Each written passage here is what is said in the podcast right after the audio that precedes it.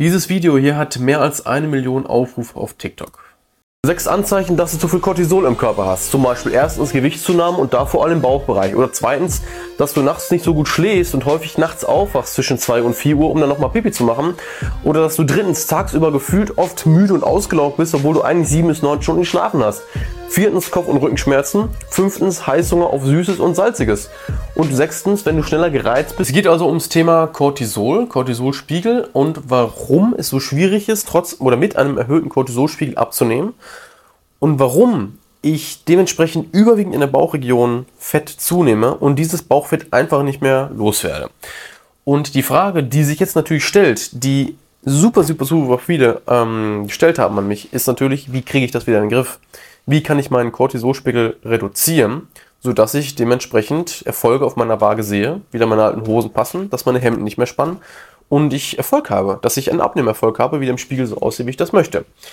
Und genau darum soll es gehen. Das heißt, ich gebe euch einen Überblick, warum ist es überhaupt erstmal dramatisch oder problematisch, dass ich Cortisol oder erhöhten Cortisolspiegel habe was hat das für einen Einfluss auf meinen Gewichtsverlust und wie kriege ich das in den Griff, wie kann ich mein Cortisol reduzieren, beziehungsweise das Wichtigste, wie kann ich mein Gewicht reduzieren. Als allererstes erstmal zu verstehen, was ist Cortisol überhaupt? Cortisol ist ein Hormon in unserem Körper, das Stress- und Aufwachhormon.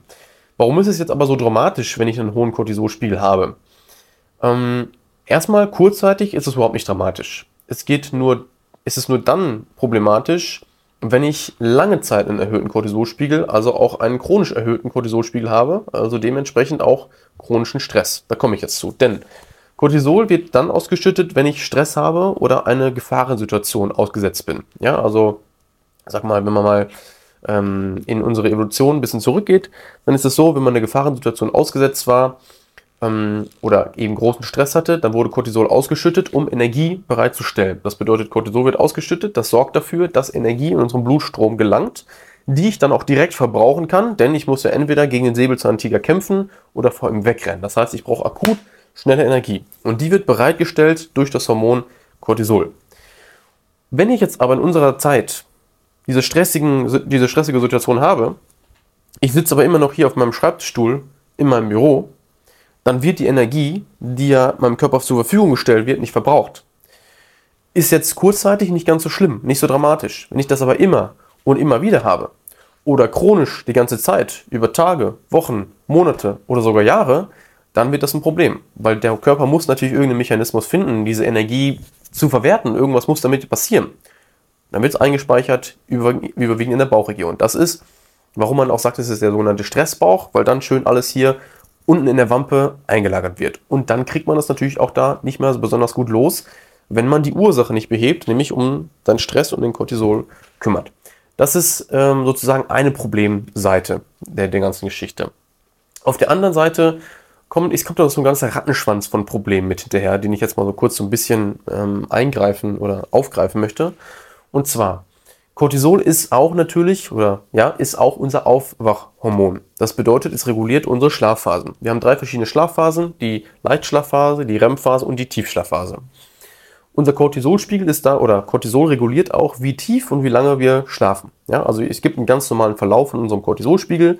Am Morgen ist er am höchsten, weil wir da aktiviert werden sollen. Wir wollen wach werden, wir sollen aufwachen und dann auch Energie haben und über den Tag fällt es dann leicht ab oder immer weiter ab und am Abend ist der Cortisolspiegel am geringsten, in der Nacht noch geringer, damit wir schlafen können, regenerieren können und am nächsten Morgen steigt er wieder an. Das heißt, es reguliert auch unsere Schlafphasen. Wenn ich jetzt aber einen erhöhten Cortisolspiegel habe, dann ist meine Tiefschlafphase nicht mehr so lang und auch nicht mehr so qualitativ stabil. Das bedeutet, ich schlafe leichter. Ich bin also viel öfter in der Leichtschlafphase als in meiner Tiefschlafphase. Was auf zwei Ebenen ein Problem ist. Erstens werden in der Tiefschlafphase wichtige Fettverbrennungshormone gebildet. Da sehen wir schon, okay, das ist ein Problem. Und zweitens, wenn wir nicht genug in der Tiefschlafphase sind, können wir auch nicht genug regenerieren. Ja, also besonders in der Tiefschlafphase regeneriert unser Körper ähm, physisch. Ja, also Muskeln, unser physisches System wird da regeneriert. Und das kommt dann zu zwei Problemen. Erstens die Hormone, die unseren Fettstoffwechsel dann nicht mehr so gut regulieren können, als auch, dass ich morgens aufwache, ich müde und ausgelaugt bin, ich mich fühle, als hätte ich gar nicht genug geschlafen, obwohl ich eigentlich zeitmäßig sieben bis acht bis neun Stunden ausreichend geschlafen hätte. Ich fühle mich also todmüde, brauche erstmal einen Kaffee, äh, bis ich überhaupt richtig arbeitsfähig bin. Und wenn ich am Morgen keine Motivation habe, beziehungsweise keine Energie habe, dann kommt auch im Folgezug das Fehlen der Motivation. Wenn ich also gerade dabei bin, ähm, ich möchte gerade eine neue Abnehmmethode umsetzen oder ich habe gerade eine Struktur, der ich folge, ich möchte also auf äh, Erfolg auf meiner Waage sehen.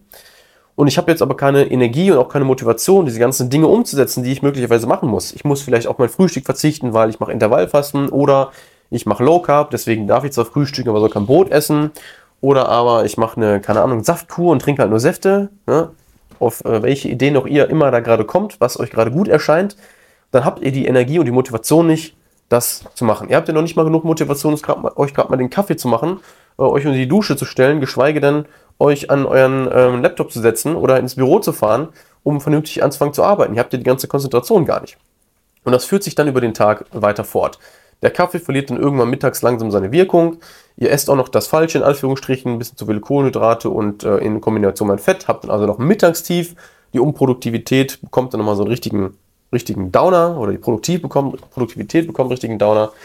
Um, ähm, und später kommt dann auch noch eine Heizung dazu, so dass ihr dann auch noch mal was esst, wo ihr eigentlich wisst, das ist nicht gerade das Perfekte und das Richtige, aber der Heizung ist halt da, ihr habt so Hunger, der Körper sagt euch gerade, ihr braucht das und dann fällt halt das Falsche in den Mund und dann habt ihr im Prinzip schon verloren. Der ganze, die ganze Mühe, der ganze Atemprozess ist schon wieder dahin. So, das ist natürlich so ein, so ein Rattenschwanz. Ähm, abends seid ihr dann unglücklich und frustriert, weil der Tag nicht so gelaufen ist, wie ihr euch das vorgestellt habt. Die Waage hat sich nicht vernünftig verändert. Ihr wart vielleicht nicht so produktiv, habt vielleicht nicht so viel geschafft, habt vielleicht weniger Abschlüsse gemacht, euer Umsatz stimmt nicht. Ähm, deswegen seid ihr dann ein bisschen frustriert am Abend, ähm, liegt länger im, im, Bett, schlaft später ein, schlaft nicht so gut durch und am nächsten Tag, morgen seid ihr noch müder. Ja? Ist, ist natürlich ein Teufelskreis. Kann man natürlich wieder sagen, was war zuerst da, das Huhn oder das Ei. Ja? Ähm, erst der Stress, äh, dann die fehlende Motivation, die fehlende Unproduktivität oder un umgekehrt ist ja auch egal. Aber das ist der ganze Rattenschwanz, der damit zusammenhängt. Und das ist auch der Grund, warum ich so viel darüber spreche, dass der Stoffwechsel wichtig ist, äh, wenn ihr abnehmen möchtet. Ähm, natürlich, oder anders gesagt, deswegen ist es wichtig und deswegen spreche ich so viel über den Stoffwechsel und sage, dass es nicht nur um das Kaloriendefizit geht, auch wenn natürlich das Kaloriendefizit die physikalische Grundlage erstmal ist, um abzunehmen, ganz klar. Aber wenn ich diese ganzen Sachen, die ich gerade aufgezählt habe, nicht berücksichtige, wie viel Spaß macht es dir dann, äh, die Hälfte zu fressen, FDH, wenn du morgens müde und ausgelagt aufstehst, gerade mal einen Bock hast oder keinen Bock hast, irgendwie äh, dir überhaupt was zu essen zu machen, mittags Mittagstief hast, Heißhunger hast und abends dann irgendwie wieder ähm, ausgelaugt auf der Couch liegst, gerade mal Netflix-Film dir reinziehen kannst, ja. Ähm, das ist halt wichtig, dass man das alles im Kopf hat. So, Jetzt haben wir darüber gesprochen, wie das Cortisol sich auswirken kann und warum es dann also dir im Prinzip mehr und mehr Stein in den Weg legt, dass du tatsächlich auch vernünftig abnehmen kannst. Jetzt gehen wir mal in die, die nächste Phase über und überlegen uns, okay, wie können wir jetzt also den Cortisolspiegel reduzieren, sodass wir es dann trotzdem schaffen, ähm, dass wir abnehmen.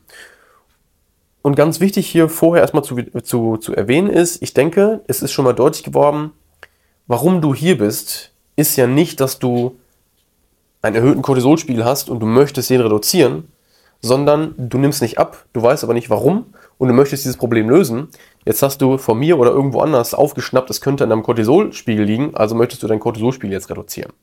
Aber du siehst, dass alles miteinander zusammenhängt. Es ist jetzt nicht so, dass wir so ein bisschen an der Cortisolschraube drehen und zack, plötzlich sind alle Probleme gelöst und du nimmst plötzlich ab. Das ist alles ein großes System. Trotzdem gebe ich dir mal ein paar Tipps jetzt mit an die Hand, die dafür sorgen kann, können, dass du auf der einen Seite den Cortisol reduzierst, aber auch ein paar ganzheitliche Tipps, um einfach tatsächlich auch mal Fortschritte zu sehen, äh, damit auch du es schaffst abzunehmen und dein Bauchfett los wirst. Das erste liegt auf der Hand, ist aber auch das schwierigste umzusetzen, Umgang mit Stress. Na klar. Cortisol ist unser Stresshormon, das heißt, Stress zu reduzieren wäre also eine gute Idee, aber es ist auch gleichzeitig mehr oder weniger unmachbar, weil wie sollen wir in unserem heutigen Alltag Stress reduzieren? Ich habe Stress äh, auf der Arbeit. Ich habe möglicherweise nicht familiären Stress, aber einfach Drucksituationen. Ich bin die ganze Zeit mit meinem Business beschäftigt, komme dann abends nach Hause. Die Familie hätte aber auch noch gerne ein bisschen Zeit für mich. Die Kinder möchten auch noch ein bisschen geknuddelt, gekuschelt und äh, gespielt werden. Und da fehlt auch einfach die Zeit und muss ja noch nicht mal ein negativer Stress sein, aber einfach so Drucksituationen. Den kann man nicht wirklich aus dem Weg gehen und von daher Stress zu reduzieren äh, ist, ist zwar ein schöner Tipp, aber funktioniert in der Regel schwierig. Besser ist natürlich einfach den Stress umzumünzen, beziehungsweise damit etwas besser umzugehen, also den zu copen. Da gibt es natürlich verschiedene Entspannungsmechanismen oder Entspannungsverfahren, die du machen kannst. Ähm, ob das was für dich ist, musst du selber herausfinden, aber da gibt es eine Reihe. Du kannst Yoga machen, Meditation, progressive Muskelentspannung, also PMR. Du kannst einen Powernap machen, du kannst spazieren gehen, du kannst ein Buch lesen, irgendwas, was dich möglicherweise ein bisschen entspannt und runterbringt. Es gibt auch diese Non-Sleep Deep Rest Methode, falls ich das jetzt richtig wiedergegeben habe, wo du im Prinzip nicht schläfst, aber einfach ähm, dich auf verschiedene Körperregionen konzentrierst und damit eben entsprechend auch äh, Stress freigeben kannst. Und viele dieser Methoden sind wissenschaftlich erprobt und du kannst sehen, dass wenn du die machst für 15 bis 20 Minuten, dass sich dein Stresslevel davon etwas reduziert. Also das könnte was für dich sein. Dann das nächste, Schlaf. Wenn du dich darum kümmerst, dass du deinen Schlaf verbesserst, sowohl die Länge als auch die Qualität von deinem Schlaf, wirst du natürlich auch Rückwirkungen äh, auf den Cortisolspiegel haben. Ne? Ist ja wie es wäre. Entweder du hast ein zu erhöhtes Cortisolspiegel und du schläfst nicht besonders gut, oder aber du fixst deinen Schlaf, bist dementsprechend energiegeladener, motivierter, kannst alles besser erledigen, hast deswegen weniger Stress und weniger Cortisol. Ja, also wie gesagt, das ist ja alles irgendwie immer ein bisschen äh, miteinander verflochten. Aber ich, du, du wirst erstaunt sein, entweder bei dir selber auch oder auch bei vielen anderen Leuten, wie unbewusst man mit Schlaf umgeht. Ja, was du noch für Dinge kurz vorm Schlafen gehen machst, wo du eigentlich von weißt, eigentlich keine gute Idee. Also, ganz simpel wäre es ja einfach mal zu schauen, dass du kurz vorm Schlafen gehen nicht von deinem Arbeitslaptop noch kurz eine E-Mail für einen Kunden beantwortest und dann direkt pennen gehst oder noch an deinem Handy mit deinem äh, beschäftigt bist. Ähm, wenn du das machen musst oder wenn du auch mal Netflix schauen möchtest, dann setzt du halt wenigstens eine Blaulichtfilterbrille auf, die die blauen Strahlen filtert, weil das hemmt unsere Melatoninproduktion, hemmt und äh, führt dazu, dass wir nicht vernünftig einschlafen können. Dann kannst du wenigstens die Blaulichtfilterbrille tragen. Oder einfach mal eine Stunde vorher alle elektrischen Geräte beiseite legen und mal irgendwas Entspannendes machen. Mal ein Buch lesen. Oder einfach mal von mir aus auch nur 15 Minuten kurz an die frische Luft. Einfach mal ein bisschen durchatmen, den Kopf frei bekommen. Ohne das Gedankenkarussell ins Bett. Ohne das Gedankenkarussell wirklich mal schneller einschlafen. Und die Gedanken, mit denen wir einschlafen, sind auch meistens die Gedanken, mit denen wir aufstehen und mit denen wir uns in der Nacht beschäftigen. Das heißt, wenn wir gerade noch über ein Kundenproblem nachdenken, wenn wir gerade einschlafen, zieht sich das durch die ganze Nacht und am Morgen wachen wir damit auf. So, ja, das sind alles Sachen, die du in der Hand hast. Das heißt, du kannst sowohl deine äh, Schlafqualität als auch deine Schlaflänge mit beeinflussen. Ähm, auch ganz wichtig, feste Einschlafzeiten. Immer zur gleichen Zeit einschlafen und aufstehen. Der Mensch hat einen Biorhythmus, also das ist auch nochmal ganz wichtig. Ähm, das sind so ein paar Sachen, die du umsetzen kannst im, im Sinne vom Schlafen. Dann Bewegung. Auch Bewegung baut Cortisol ab, weil, na klar, Cortisol gibt Energie frei, die zur Verwertung zur Verfügung steht. Also wenn ich mich jetzt tatsächlich auch mal bewege und diese Energie nutze, dann wird auch mein Cortisolspiegel etwas reduziert. Das bedeutet, das ist eine super Idee, um, dein Cortisolspiegel etwas runterzubringen. Das müssen jetzt auch nicht unbedingt äh, lange und harte Sporteinheiten sein. Es reicht auch einfach mal ein Spaziergang, jegliche Art von Bewegung. Es ist egal, wie viel und was du machst. Hauptsache es passt in deinen Alltag, du kannst es gut integrieren und du kannst es regelmäßig machen. Ernährung, auch da super wichtiges Thema. Äh, zwei verschiedene Sparten kann man da mal diskutieren. Eine Seite die, ähm, der, der ernährungsinduzierte Stress, zum Beispiel durch Allergien oder Nahrungsmittelintoleranzen, insbesondere unentdeckte Nahrungsmittelintoleranzen, wie zum Beispiel Fructoseintoleranz, wo die Leute das jahrelang nicht auf dem Schirm haben, äh, weil man es im Prinzip so gut wie gar nicht merkt, ähm, aber trotzdem der Körper dagegen mit Abwehrmechanismen natürlich reagiert. Ne? Aufgeblähten Bauch zum Beispiel. Oder auch, ähm, ja, wenn man auch auf Blähungen hat. Oder Verdauungsbeschwerden äh, oder einfach unregelmäßiger Stuhlgang, wenn ich nur alle zwei, drei Tage mal auf die Toilette kann. Das sind das alles Anzeichen dafür, dass da etwas nicht perfekt läuft. Und das ist wiederum Stress für den Körper, weil der Organismus nicht so arbeiten kann, wie er eigentlich sollte. Ähm, warum nehme ich das äh, Beispiel ähm, Fructoseintoleranz? Weil wir im Prinzip täglich überall Fructose drin haben, nicht nur in äh, Früchten, also Obst, sondern natürlich auch in fast allen, na nicht fast allen, sondern vielen Lebensmitteln, weil Fructose süßer ist als Zucker. Das bedeutet, man setzt eben in der Industrie gerne Fruchtzucker hinzu, wenn man davon weniger braucht. Äh, auf weniger Kalorien ist das Lebensmittel dann also mehr deutlich süßer. Das könnte was sein. Aber auch die richtigen Lebensmittel zur richtigen Zeit. Das heißt, wenn du viel Zucker oder viel Kohlenhydrate isst, übrigens Kohlenhydrate, nehmen wir jetzt mal, kann den Cortisolspiegel, wenn du es zur falschen Zeit isst, erhöhen. Was nicht bedeutet, dass Kohlenhydrate per se schlecht sind. Nein, Kohlenhydrate sind, sind super. Ich bin ein totaler Brotliebhaber, esse gerne Pizza und auch Nudeln und du kannst das auch machen, wirst damit super abnehmen können. Aber das zur falschen Zeit zu essen, zum Beispiel morgens, ist keine gute Idee, weil da ist dein Cortisolspiegel, wie ich es da anfangs erklärt habe, sowieso schon hoch. Das bedeutet, da eher ähm, proteinreich und mit Fetten starten. Das führt dazu, dass dein Cortisolspiegel eben einen natürlichen Verlauf haben kann und dementsprechend auch reduziert wird. Also da könnte man zum Beispiel auch mit Lebensmitteln dem Cortisolspiegel etwas entgegenkommen, entgegenwirken, ne, je nachdem, wie du es jetzt gerade ähm, betiteln möchtest. Und als letztes natürlich auch Nahrungsergänzungsmittel. Äh, ähm, wenn dein Körper nicht mit allen Vitaminen und Mineralien versorgt ist, ist das natürlich auch wieder Stress, denn man muss dann Coping-Mechanismen finden, um Körperprozesse ablaufen lassen zu können, obwohl ein bestimmter Baustein fehlt. Das ist wiederum Stress für den Körper.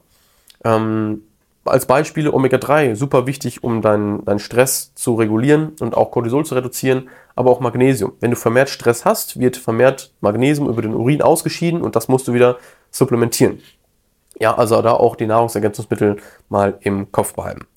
So, das waren jetzt alle Sachen, die ich dir mal mit auf den Weg geben gebe, äh, wollte, als Tipps, wie du deine, äh, wie du deinen Cortisolspiegel reduzieren kannst, beziehungsweise regulieren. Aber nochmal ganz wichtig, ich habe es vorher schon erwähnt, es geht jetzt nicht darum, sich nur deinen Cortisolspiegel anzugucken sondern du musst das Ganze natürlich im Großen und Ganzen betrachten und schauen, wo ist denn bei dir aktuell überhaupt das Problem? Liegt es wirklich an deinem Cortisolspiegel oder ist das mal wieder nur so ein, ein Hirngespinst oder eine Ausflucht? Ähm, man, man ist natürlich auf der Suche nach Problemen. Man weiß nicht ganz genau, warum funktioniert das aktuell bei mir nicht. Ich versuche ja schon alles. Ich, ich strenge mich schon an. Ich verzichte schon auf alles Mögliche. Ich esse schon Kinderportionen. Alle anderen essen mehr als ich. Aber bei mir funktioniert es einfach nicht. Bei mir geht die Waage einfach nicht weiter runter. Und natürlich sucht man sich dann immer weitere kleine Sachen, bei denen es dann vielleicht, an denen es vielleicht liegen könnte oder mit denen es dann klappt. Cortisol könnte zum Beispiel jetzt was sein. Äh, mein Insulinspiegel. Ähm, ich habe nicht genug Zink im Körper. Ich muss also Zink, Zink supplementieren. Ja, so, alles so Kleinigkeiten. Wichtig ist, dass du mal schaust, woran es bei dir wirklich liegt, also mal eine Analyse machst. Wenn du möchtest, können wir die auch gerne zusammen machen. Da findest du unten unter dem Video einen Link äh, zu meinem Stoffwechseltest, den kannst du einfach mal machen. Das bedeutet, mal zu schauen, was ist bei dir wirklich los, was ist der Grund bei dir, warum sich auf der Waage nichts tut, warum du die, die, das Gewicht stagniert, warum du sogar zunimmst, warum einfach jede Diätform, die bei anderen Leuten funktioniert, bei dir nicht klappt. Das einfach mal wirklich analysieren. Was ist das Problem bei dir, um dementsprechend dann auch für dich eine Lösung zu finden. Also wie gesagt, unter dem Video einfach mal draufklicken, kostenloser Stoffwechseltest einfach mal machen und dann schauen wir uns das äh, zusammen gemeinsam an. Ansonsten hoffe ich, dass das Video dir bereits deutlich weitergeholfen mit deinem Problem und dass du möglicherweise auch jetzt schon eine Lösung für dich erkennen konntest. Wenn dir das Video gefallen hat, dann freue ich mich, wenn du den Kanal abonnierst, damit du kein weiteres Video mehr von mir verpasst. Und ansonsten freue ich mich bis zum nächsten Video. Ciao, dein Benedikt.